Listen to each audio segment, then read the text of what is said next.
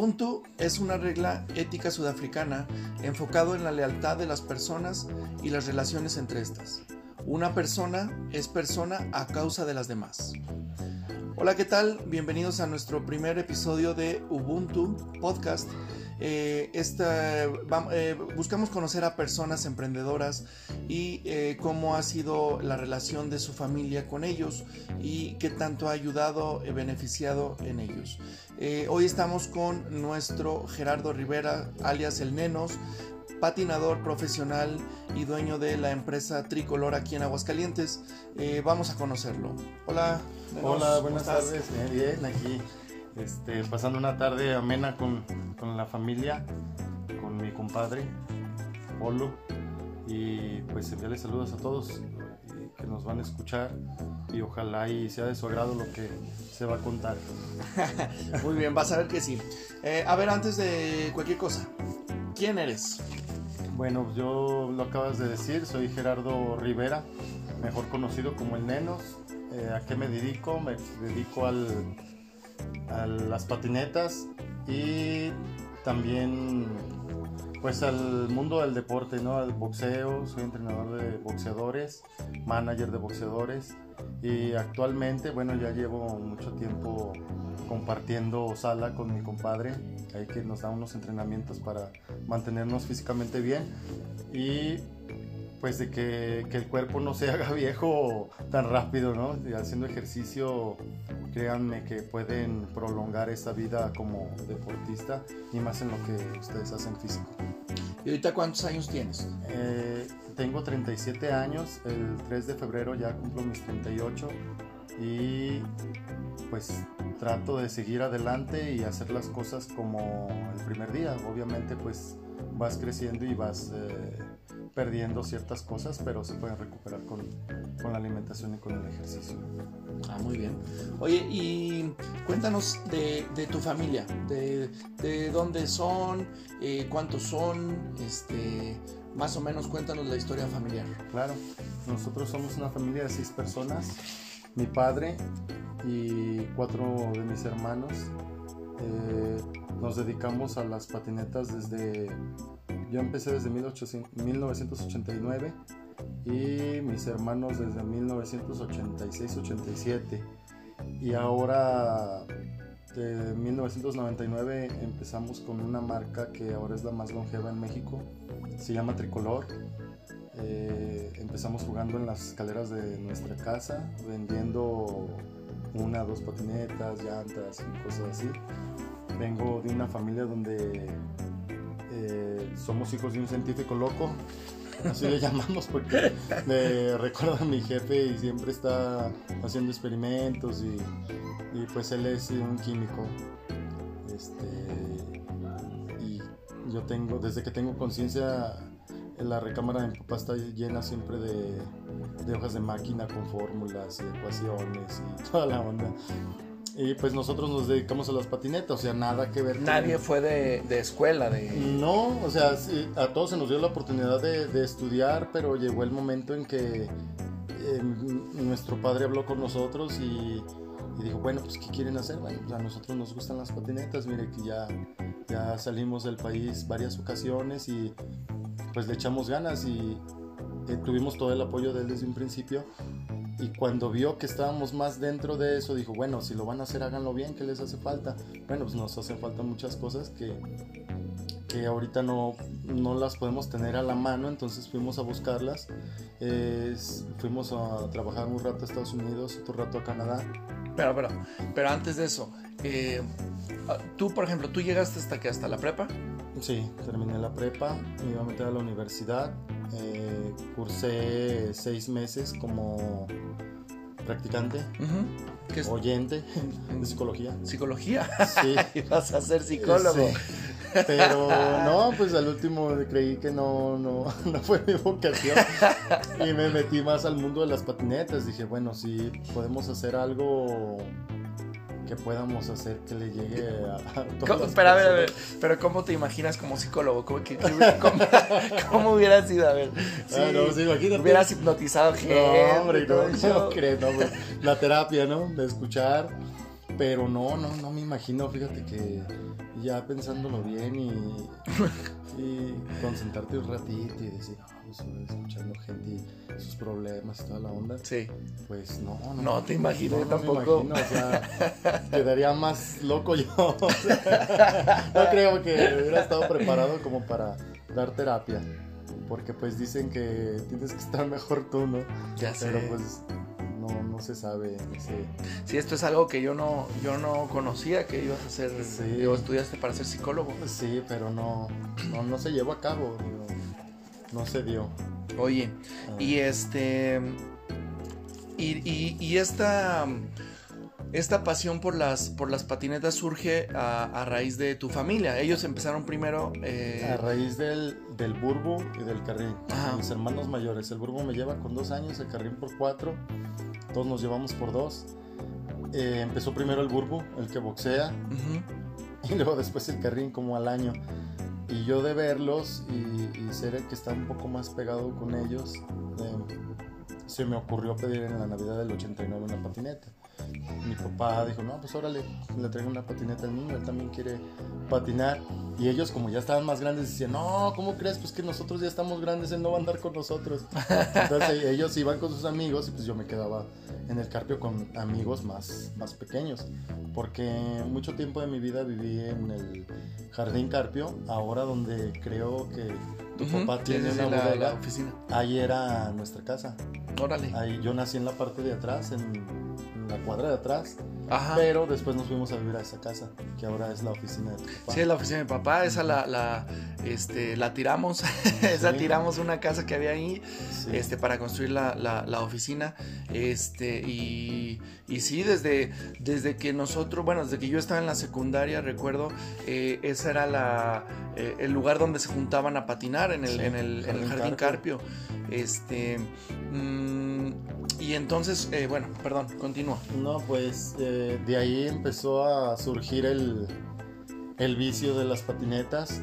Creo que desde ese momento fue algo que llegó para quedarse, o sea, ya no, ya no... ¿No sentiste la- lo mismo cuando jugabas fútbol, no, cuando jugabas exactamente. Era una Ni pasión. con el fútbol, ni con el básquet, ni con el base.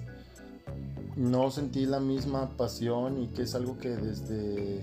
Si yo no lo hago y me siento nervioso, o sea, siento que lo tengo que hacer porque es algo que ya es muy, muy mío, o sea, ya, Ujú. ya es algo que tengo que hacerlo como salir a correr, Wow. ir a comer, ir a trabajar, o sea, Y, y había en, en esos tiempos, en el 99, un- ¿sí 99? es No. 89. 89, perdón.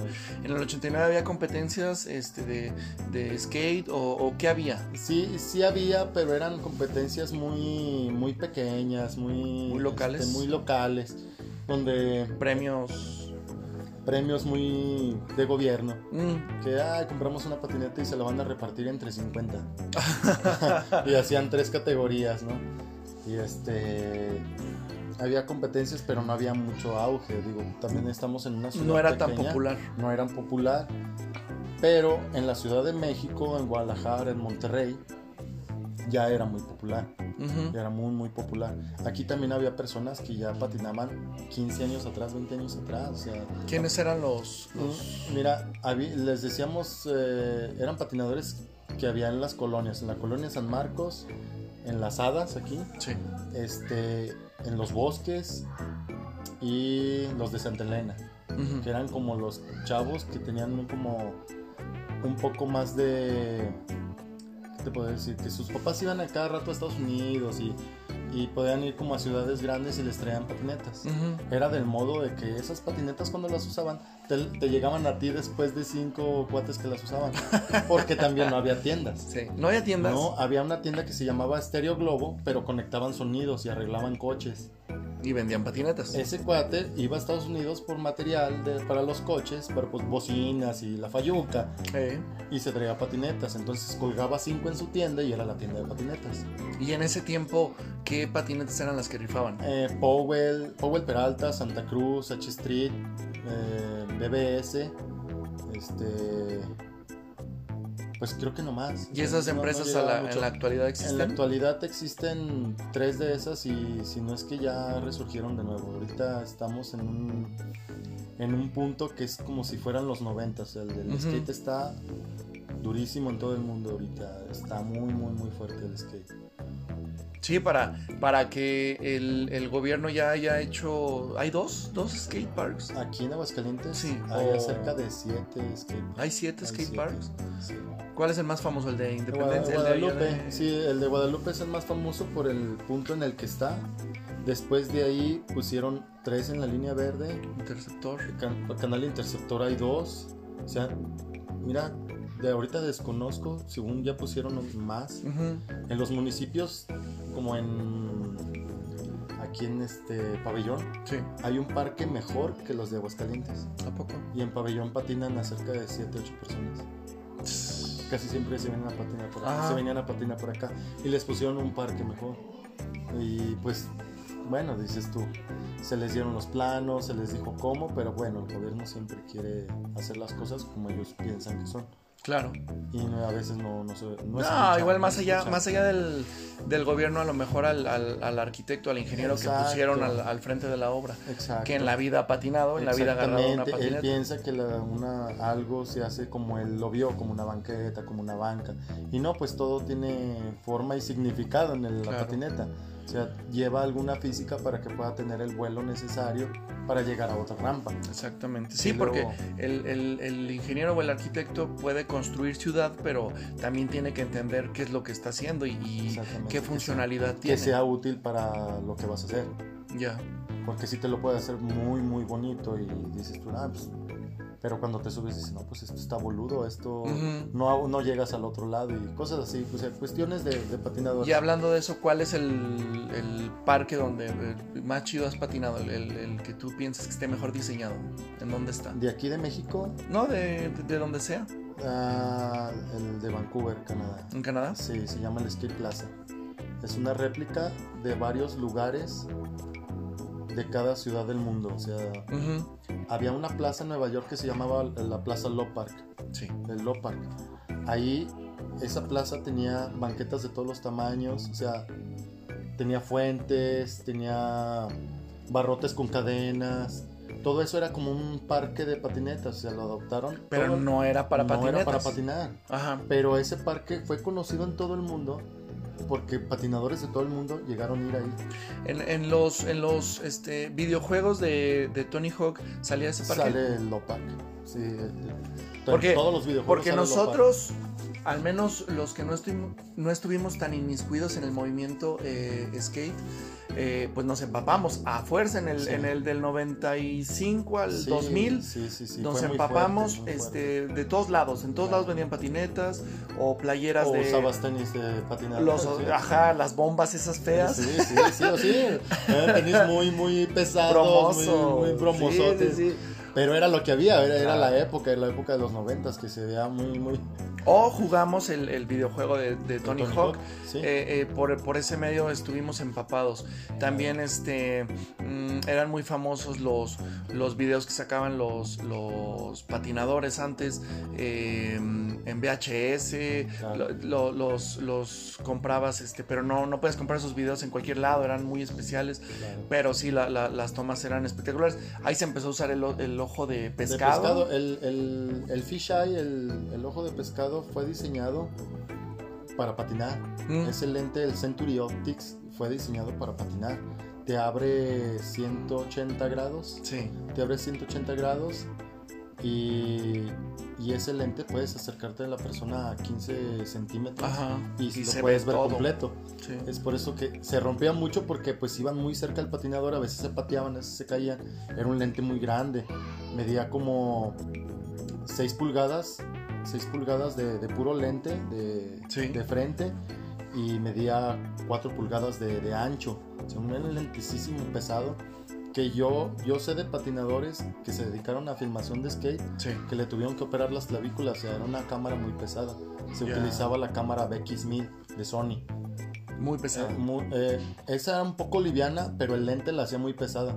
Entonces se lastimaban mucho de la espalda y de las clavículas porque iban a una posición siguiendo al patinador todo el tiempo. Sí. A, a la velocidad que fuera el patinador, el de la cámara tenía que ir, pero en una posición como en cunclillas, entonces hubo muchos lastimados, hay muchas operaciones de clavículas Chin. por lo mismo. Sí. Entonces, ese lente fue muy útil, que tiene algo de... Me da risa porque ese lente lo llevaron al, al porno.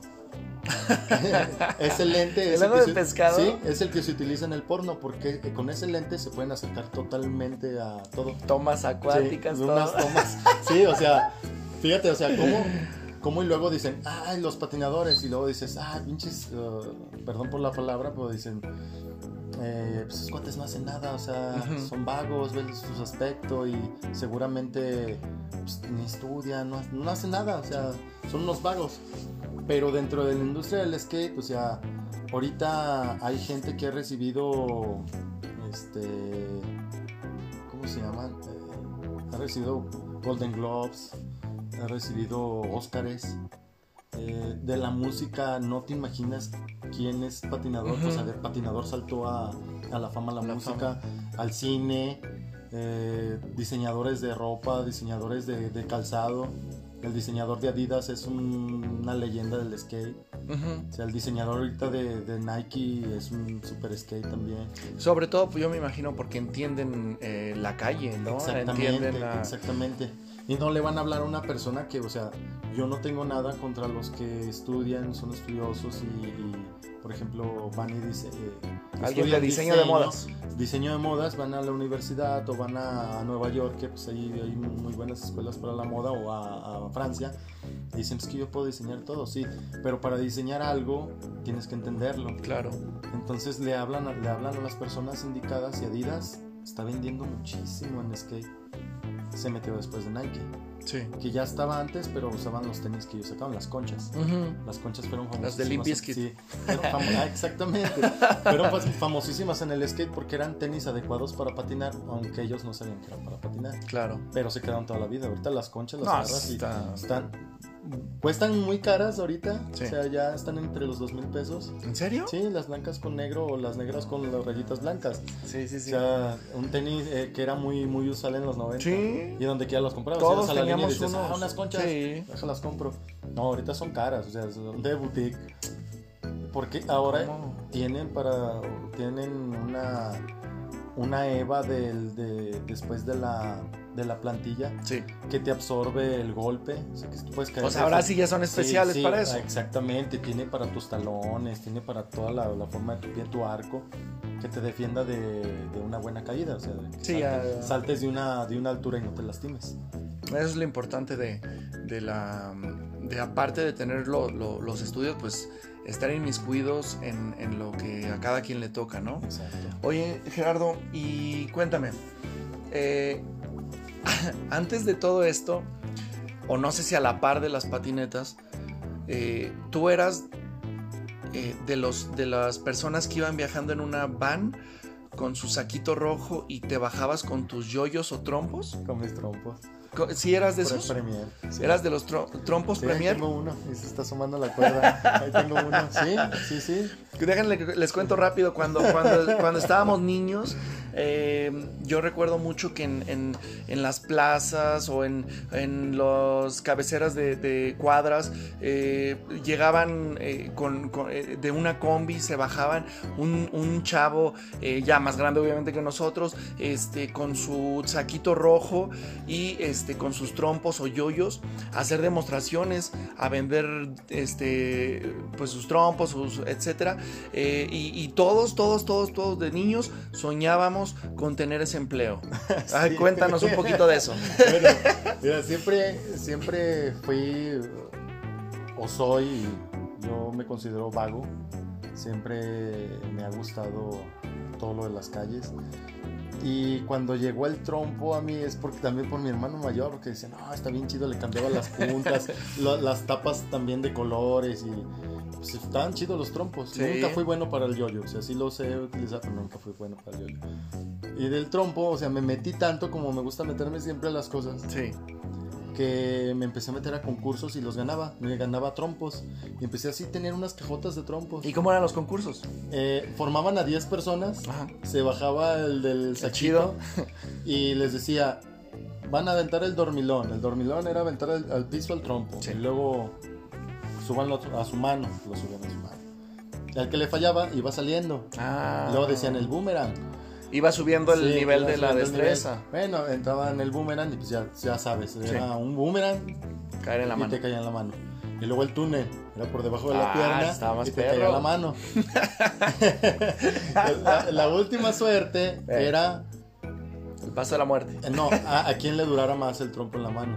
O sea, era un boomerang y- Ajá. y, todos estábamos así. ¿En O serio? sea, que te hacías los dedos hacia atrás y pues estirabas la palma de tu mano totalmente para se que se, plano. se pusiera recta, plana. Y pues yo siempre llevaba mis trompos bien arreglados, ¿no? ¿Cómo arreglados? No, pues las puntas bien nuevecitas. Ah, a veces les mordía la punta para que fuera más picudo y, y durara más el trompo. Y pues ahí las mañas del trompo. Órale. Y empecé a ganar.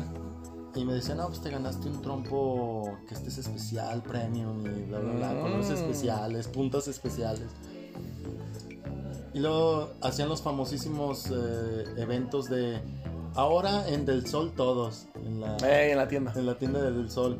Nos juntábamos hasta 120 personas, iban descalificando, pero ahí ya no era de los primeros pasos. Ahí te decían, haz este, y lo tenías que hacer. Si no te salía, Pelas. te iban sacando de la línea. Entonces yo siempre quedaba entre los cinco Ey, y sacaba mi trompo de la cangurera el chido. el chido. Sí, sacaba, Para finales. Sí, para final. Decían, no, que va a ser quien le dure más en la mano, como siempre. No, pues él lo tenía. Me aventaba hasta cinco minutos. ¿En serio? Sí, hasta cinco minutos. y me acuerdo de un cuate que le decían el pájaro. Era el que más me competía. Sí. El pájaro, y, y hasta decían, China, ahí viene. Y Y yo me bajaba de mi, yo me bajaba de mi bici, le ponía la cadenilla y llegaba el pájaro, pero llegaba su papá y lo, lo bajaba en una moto, ¿no? Y, y pues ahí estábamos y me acuerdo que me gané la primera vez de una del sol, me gané un Nintendo. Luego, des- Ah. luego después una bici. Luego después otra bici, un Nintendo y una lana. Y luego me dijeron, oye, ¿no te gustaría trabajar? Ay, sí, no, pues bien contento, ¿no? Todo eso en los noventas. Todo eso en los noventas. Y me dieron trabajo, pero fue un trabajo muy corto porque eran por temporadas. ¿Te acuerdas que era en verano nada Sí. más? Y me dieron como dos meses. Pero si me pagaban bien, podía escoger los trompos como que me iba a llevar a mi casa, las No, cuerdas. el trabajo No, no estaba, no, estaba bien chido, estaba bien chido. Y pues sí. Bueno, ese es un, un capítulo en tu vida de... También este, pasé por el trompo. Exacto, es, son cosas que igual ahorita ya no los, los chavos actuales ya no lo conocen, ya no, pues a lo mejor por algún video, por alguna cuestión sí, así, el pero... cambio de época, ¿no? Ey. Y llegan otras cosas y pues ahorita dicen, no, mira, mi hijo es bien listo, es que tiene cuatro años y ya mueve el celular. Sí, pero es que no lo lee, o sea, ya todo es en botones. Claro, Y reconoce colores, reconoce formas, pero no lee, o sea, en realidad no es inteligente. ya sé. No, solo, pues solo lo sabe mover. Sí, son otras épocas. Son cosas son diferentes. A nosotros nos tocó, los que pudimos vivir los noventas enteros, parte de los ochentas y hacia atrás, nos tocaron juegos muy físicos, Sí, sí, sí. donde te correteabas. Coordinación, Coordinación. ojo, este, Entonces, condición física, etcétera. gracias a eso, sabes también reconocer herramientas, Ujú. sabes de, de muchas cosas, o sea, que, que se hacen físicas y que sí te sirven para la vida. Sí. Entonces, Bueno, pero también digo, los niños de ahora, No, este, cuando, cuando tengan este, nuestra edad, de, eh, olvídate, van a, en, en la cuestión tecnológica van a no, ser unos cracks. Sí, no, a, están- a- están- a comparación de nosotros. Sí, o sea, están revolucionados, o sea, Pero en la o cuestión sea, física, quién sabe. Ahí ese, sí ese es, es un problema diferente. porque yo he visto, trabajo con muchas personas, eh, jóvenes, medios jóvenes, adultos, como tú, o sea, trabajas con muchas personas a diario y tú dices, bueno, hay personas que no se les da, Sí. o sea, hay personas que no se les da, o sea, dices, bueno, el movimiento es así, levántala nada más, o sea, vas a levantar. No se les da, o sea, tú dices, Eh. no puedes, de no. Sí, pero no, no es por, por porque no se les dé, es porque no tuvieron un desarrollo desde, desde Exactamente, niños. o no lo no, no trabajaron en, en eso, o sea, en cosas Claro. físicas. Entonces, pues sí, sí está cañón. Pues bueno, oye, este, bueno, el tiempo es, cortito, entonces vamos a terminar con, con- dos, este, dos mm, temas. Eh, dentro de, dentro de todo esto, eh, de, la, de las patinetas, eh, ¿en qué momento dejó de ser pasión para volverse tu modo de vida? y qué tuvo que ver ahí también tu familia. Pues en el momento que ya llegó a ser modo de vida y que pasó también al negocio, es en el tiempo que salgo de la prepa y te pones a pensar qué panorama quieres, qué vas a hacer. Claro. ¿Qué vas a hacer? Y, bueno, pues yo, yo sé algo en el mundo de las patinetas porque pues nunca se aprende, ¿verdad? De todo. Sí. Nunca puedes dominar todo, su totalidad, todo. Entonces, eh, platicamos entre los hermanos y dijimos, bueno, si un día tenemos una tienda, la tienda se logró, pero ahí los tres hermanos tenían en claro que ya no querían continuar con, un estudio a nivel de licenciatura. O sea, dijeron, hasta aquí llegamos. Sí, fíjate que sí, todos nos metimos de lleno a las patinetas, pero de lleno. No tuvieron dudas. No, para nada. O sea, sí, obviamente se perdió mucho en el camino. Eh, tratar de, de hacerlo de la marca y toda la onda, pero le echamos tantas ganas como el día de hoy que créeme que fue más por aferrados que por otra cosa, porque sí, se apostaste, apostabas todo.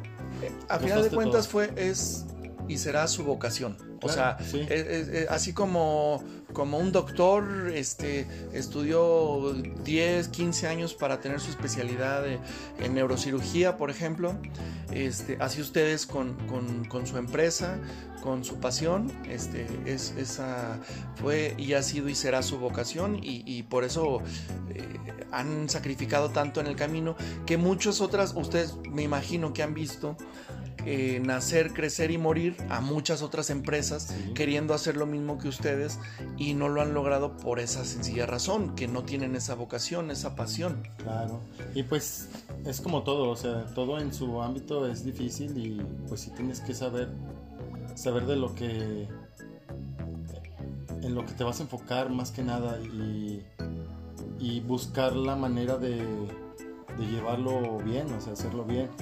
Porque, por ejemplo, nosotros nunca nos imaginamos que de vender en las escalones de la casa de mi papá un parecito de tenis, unas llantas, una tabla, o sea, y ahora estés vendiendo a nivel mundial, o sea, de cualquier parte del mundo que digan queremos ese producto, se le puede mandar. Sí. Y, y pasaron 22 años, casi 22 años. 22 años para que hoy eh, la empresa Tricolor esté a, a, nivel mundial. Sí, sí, te puedo decir que pueden pedir de donde sea y se ha mandado a muchos países y sin problemas de nada. O sea, todo, todo ha ido marchando bien.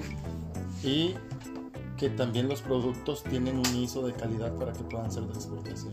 Sí, o sea, ustedes están en regla en todo. En regla.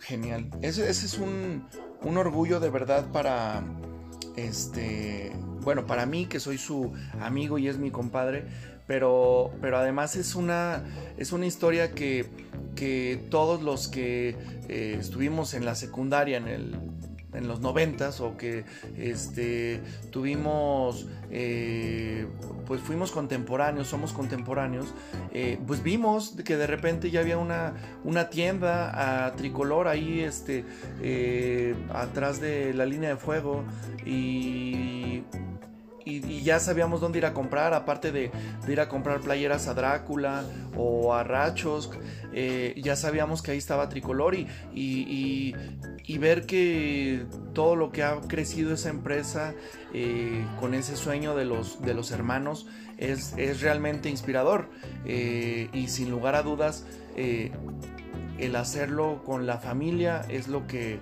ha dado, ha sido un éxito, ¿no? Sí, sí, fíjate que ha sido un éxito, como también eh, muchas personas, hay veces que dicen, no, es que con la familia nunca va a funcionar. Quizá lo dicen por, porque como si hay mucha comunicación y si hay mucho, este, ¿cómo se podría decir? Pues no puedes tener como pelos en la lengua y todo lo dices y siempre hay discusión. Claro. Pero en este caso ha funcionado porque pues la educación de mi padre siempre fue ama a tus hermanos y quiérelos y lo que digan respétalos y si no está bien hablen entre todos y vean quién tiene la razón. Y, de esa manera se ha llevado, o sea. Y, al final de, y al final de cuentas, eh, la, forma en la que llevan la empresa, pues es también la, forma en la que llevan su, su, relación, su... Y como tú lo dices, inculcado todo por, por la cuna, ¿no? Por tu padre. Sí, y es del modo que, ha, estado aquí, digo, no, sí hemos tenido tropiezos como cualquier otras eh, empresas, pero la empresa va en crecimiento y ahora con los cambios también tecnológicos, pues ya, ya es fácil que te llegue a cualquier parte del mundo, o sea, ya no es difícil como lo eran los noventas. Tú querías algo y decías, uy, no. uy, a ver si llega en la tienda. Y si llegaba, llegaba una pero de una talla que ni siquiera usabas, o sea. Sí, no, no era imposible. Y tú la comprabas porque pues, querías patinar, o sea, nada más eso había. Sí. Y si no llegaba otro y se la llevaba, o sea, a mí me tocó ir a una tienda y apartar una patineta así como anécdota. Sí. El, en los noventas costaba más caro que ahora. Sí. Ahora debería costar más caro. Pero antes comprabas una patineta en 780 pesos, la pura tabla, la apartabas con 200, 300, llegabas el fin de semana y ya traías para la tabla de, después de que hacías un resto de trabajos, toda la onda. Y le llegabas con la señora, después te digo la tienda que era. Sí. Llegas con la señora y pues ya vengo aquí por mi patineta. ¿Cómo te llamas? No, tal. Híjole, fíjate que la vendió mi hija. ¿Cuánto habías dado? No, pues aquí traigo mi nota de 300. Te los devolvía. Chingues, Bueno, lo que hacían es que llegaba otra persona y te le preguntaba por la tabla, ya está apartada, pero si me das mil te la vendo a ti. Así lo hacían, o sea, de tanto que era, de tanto que era la demanda, o sea, sí, la sí, sí, demanda, y te dejaban llorando, o sea, te dejaban sin la patineta y eso era lo que había.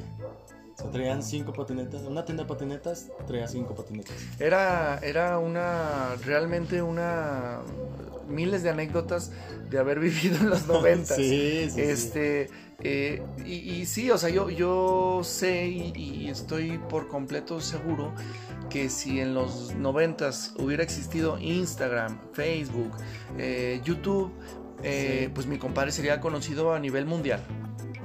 O sea, es que de verdad, de verdad, o sea. Ahí nos pasamos en las competencias y fui a varias competencias mundiales donde pues se trajeron buenos buenos logros. Sí. Y y pues más que nada aquí en México fue una una etapa muy muy chida de mi vida que si volvieran a hacerla volvería a pasar, o sea, es algo que se te queda toda la vida creo que lo volvería a hacer. Ahora no lo puedo hacer con las, con las mismas ganas y, o la fuerza, porque pues, los chamacos ya están. Oye, hablando de eso, ah, tienes eh, ya este, eh, la empresa tricolor, ya está. Este, y, bueno, de la empresa tricolor, pues tienen a sus patinadores, tienen a sus patrocinados. Este, ¿tú tienes alguno que tú digas, este va a ser el próximo, no sé, Tony Hawk, el próximo Rodríguez, etcétera? Tengo, sí, tenemos a uno que, que podría ser en el mundo del skate una buena imagen. Se llama Roberto Bueno. ¿Y, qué es lo que, lo que hace falta para que Roberto Bueno dé ese salto? Pues fíjate que ya nada, el, skate ya se volvió como muy rudimentario, más de lo que era. Sí. Y ahora el skate real está en las calles, como siempre lo ha estado, ya no está en los concursos. Pero. La etapa de los concursos. Pero, por ejemplo, digo, lamentablemente los Juegos Olímpicos se eh, pospusieron, pero en estos Juegos Olímpicos ya iba a haber eh, patinadores, patinadores ¿no? Skate. Patinadores mucha banda estamos en desacuerdo que se haga el skate así, porque el skate siempre ha sido muy de culto de la calle. Claro, ¿y cómo, cómo puedes hacer una selección mexicana? ¿Cómo, cómo eliges a los patinadores? ¿Cómo, cómo se hizo? La, la selección la hicimos nosotros mismos, los patinadores, pero metieron cucharas ex patinadores que sienten que todavía patinan. Sí. Y hicieron su selectivo ellos, obviamente hablando eh. con sus amigos y como hubo un recurso federal, sí. Eh, pues esa lana se la quedaron ellos. Pero a ver, el, el, el Comité Olímpico eh, busca a las personas que sepan del, del tema, del skate. Y entonces a los en los que se basaron para tomar la decisión fue en expatinadores.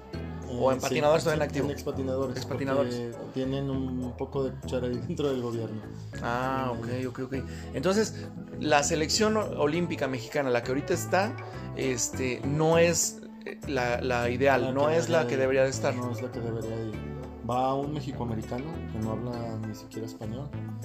eh, ese que iba a ir. Sí, Eh, van otros tres que creo yo que ya están tronados. sea, Ujú. Hay personas que merecen ir. Y pues no se les habló porque pues hay intereses de por medio. como en todo. Como en el fútbol, Sí, como en el todo. atletismo, como en, en todo, en todo. Uy, pues Es qué. por amistades. Sí, sí, sí. Y, y- y es un tema bien largo y que pues todos conocemos, ¿no? Sí. es bien, muy sucio. Pero bueno, beneficia, las Olimpiadas ne- benefician en el skate porque se va a hacer más popular. Claro. Como los patines, la bicicleta, Aquí tú- correr, como atletismo. O sea, el skate ya, o sea, mucha gente ya lo valora. Dice, ay, es patinador, ¿no? Los patinadores sí, andan ya en el cine, ya andan en Sí. la música. Los patinadores, hay millonarios en los patinadores. Hay patinadores que. Hay un patinador ahorita brasileño que se llama Thiago Lemus, que no se sabe cuánto ganan, cuánto ganan de dinero, pero supuestamente te dicen un, un escrito que sacó Trasher Sí. en las revistas Trasher, todos conocemos también el skate de Trasher. eh, dicen que gana como un futbolista de Europa. Wow. O sea, es mucho dinero el que gana. No, y a final de cuentas, este, volviendo al tema de las Olimpiadas, pues a ti como, como amante de las patinetas, pues igual no te conviene el... el, eh, El que no se haga. eh, no, me refiero a, a que, pues tú dices, chin, qué mala onda que esa selección es la que va a ir, que esto, que el otro. Pero, pero a ti como empresa, pues te conviene que esté ahí cualquier selección mexicana, aunque sean todos mexicoamericanos, porque van a traer la bandera de México y porque al final, si les va chido, eh, se va a hacer, aparte de que se va a hacer más popular porque está en las Olimpiadas, si hay algún tipo de medalla, eh, ya sea oro, bronce eh, o plata, a ti como empresa te va a beneficiar, pues porque va a haber más chavitos que van a querer patinar porque van a querer llegar a eso. Exactamente, porque pues ya lo van a ver en un monitor, lo van a ver en la televisión, lo van a ver en, en el internet. Y Es difícil el, el- el separar a esas dos personas, a Gerardo, el empresario, y a Nenos, el patinador. No, no, que sí, mi comportamiento es igual siempre y, y, pues le doy su espacio a la patinada y su espacio al trabajo, que, que, pues sí es lo, es lo que te da de comer, ¿no? Claro. La realidad. Ya ahorita igual y ya no patinas todo el tiempo Al que... mismo ritmo, o sea, al mismo ritmo de antes, porque ya hay otras obligaciones, ¿no? También ya ah, La familia. la familia, eh, atender negocios, este, estar conviviendo con personas con las que haces negocios. Entonces todo eso se lleva tiempo, eh, estar trabajando, estar eh, viendo cómo están otros países, o sea, Sí, sí, sí, es tienes... un trabajo desde que te levantas. Ya eres un adulto. Eres un adulto, eso, desgraciadamente no quería llegar a eso, pero ya eres un adulto. Entonces, lo sigo haciendo y lo sigo haciendo con la misma pasión. No, obviamente te digo, no con la misma fuerza de antes porque pues se va acabando el cuerpo. Es, ca- es cagado, ¿no? Como, Sí. como antes eh, tenías todo el tiempo del mundo, pero no tenías dinero. Y ahora tienes Exacto. dinero, pero no tienes Pero el no tiempo. tienes el tiempo, pero bueno. Dicen, diviértete aunque sea lo último, ¿no? Sí, sí, sí. Y yo, créeme que desde que me subo me divierto con el primer día. o sea, es un sentimiento. Es un sentimiento. con- Ahí te, te olvidas de todo. Sí, no, fíjate que cuando patino, ay, bien concentrado en la patineta nada Sí. más. Y sé que terminando de patinar, me quito la playera mojada de sudor, la gorra, me pongo la otra playera y, híjole, se me olvidó algo y tengo que trabajar otro rato. Y, Claro. vámonos. Oye, y hablando de esto, eh, tienes otra empresa, bueno, más bien otro negocio, este, eh, un bar. Sí, tenemos un bar. Este, ¿Cómo va eso? Eh, ese lo tengo con mi socio Raúl.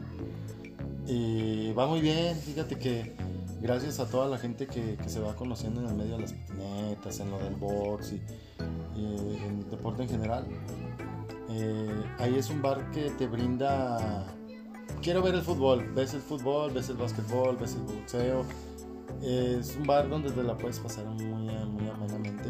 Y ahí en el centro. Y en el centro, tiene buena ubicación. Es pequeño, pero ahora sí que es divertido. Está, está padre el bar.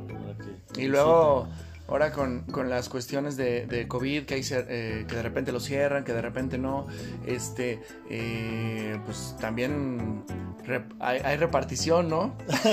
claro que sí. Bueno, acá entre nos, las amistades. de- Guiño, guiño. ya estás balconeando, compadre. Bueno, acá entre nos, pues, obvio, llamen a mi teléfono. No, no es cierto, no es cierto. inbox, no, no se crean, no se crean. Bueno, pero en general, en la cuestión de los bares y de los eh, establecimientos en el centro, Sí. créanme que estas estos descansos que ha proporcionado el gobierno sí han afectado a mucha gente. No, a todos, a todos. Porque eh, hay muchas personas que trabajan en esos lugares que te ayudan, que son tus colaboradores, Sí. mm, llevan dinero a sus casas. Entonces, si no hay trabajo, si no se abren los, los establecimientos, no, hay, no hay comida en sus mesas y, Sí, es y todo. tienen que buscar la forma. Es todo un tema, porque al final, este, eh, pues aquí en este show, pues hay que tener empatía por todos. Es, es lo difícil, ¿no? Exacto. Este, Y mira, lo más, lo más eh, raro y lo que igual no pensaron nuestros gobernantes es que luego ese tipo de establecimientos son muy pequeños, como muchos del centro, donde no se aglomera la gente. O sea, donde se aglomera la gente es como un Walmart, Sam's, Costco, que todo el año han estado, o sea, han estado abiertos. sí, Ellos no cierran, sí. Coppel no cierra, Mm, no, las fábricas de Francia, nada, no, o sea, los establecimientos grandes donde en verdad si va mucha gente no cierran. sí. Pues sí, es, es- es todo un tema la, la- Sí. la- la pandemia. El chiste este, de todo esto, pues ojalá y ya pronto salgamos, ya viene la vacuna. Claro, porque pues sí nos ayuda a Este, todos, o sea, que sí. salgamos de esto y que podamos volver a las actividades que, que uno está acostumbrado. Claro. Y, Y, y- y ya ver, a ti como, como, como empresario, ¿qué te ha enseñado positivo la pandemia? a valorar mucho las, las cosas, las personas.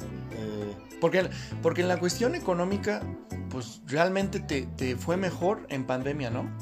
Fíjate que sí hubo como un, un repunte muy, muy padre en el- lo del negocio, porque pues digo, es lógico, mucha gente en el sector empresarial descansó y era gente que igual Producía... patinó, o, pat- o sea, patinaba, ahora sus hijos están patinando y se pusieron a patinar, o sea, Claro.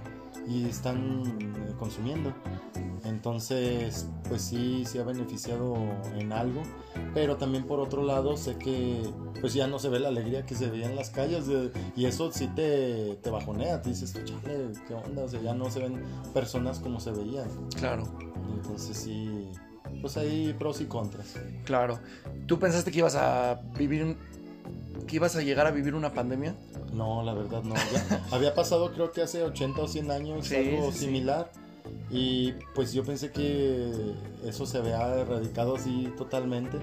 Y no, pues estamos viendo que, que luego ahí con lo que lees y todo dicen, no, pues después de esta viene algo más duro y cosas Pues así". siempre, ¿no? Digo, te tocó, a todos nos tocó la, la devaluación del 94, Uy, sí, nos tocó Salinas. este el nuevo milenio, Claro. nos tocó ahora la, la, la pandemia, que yo creo que sí es la lo más, tecnología, lo más pesada, el boom de la tecnología te toca y ay, pues, te, te llega, te saturas por todos lados. O sea, Sí, ahora, ahora yo he visto parejas que ya no platican, están comiendo en un restaurante y cada quien con su celular. sí, O sea, ya no ni platican, no se abrazan. Sí, no se ha vuelto muy impersonal todo. Sí.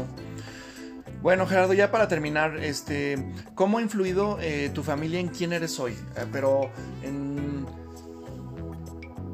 en, en la cuestión, dejando allá el, el lado empresario, eh, tú como persona, ¿qué, ¿cómo ha influido la familia en ti?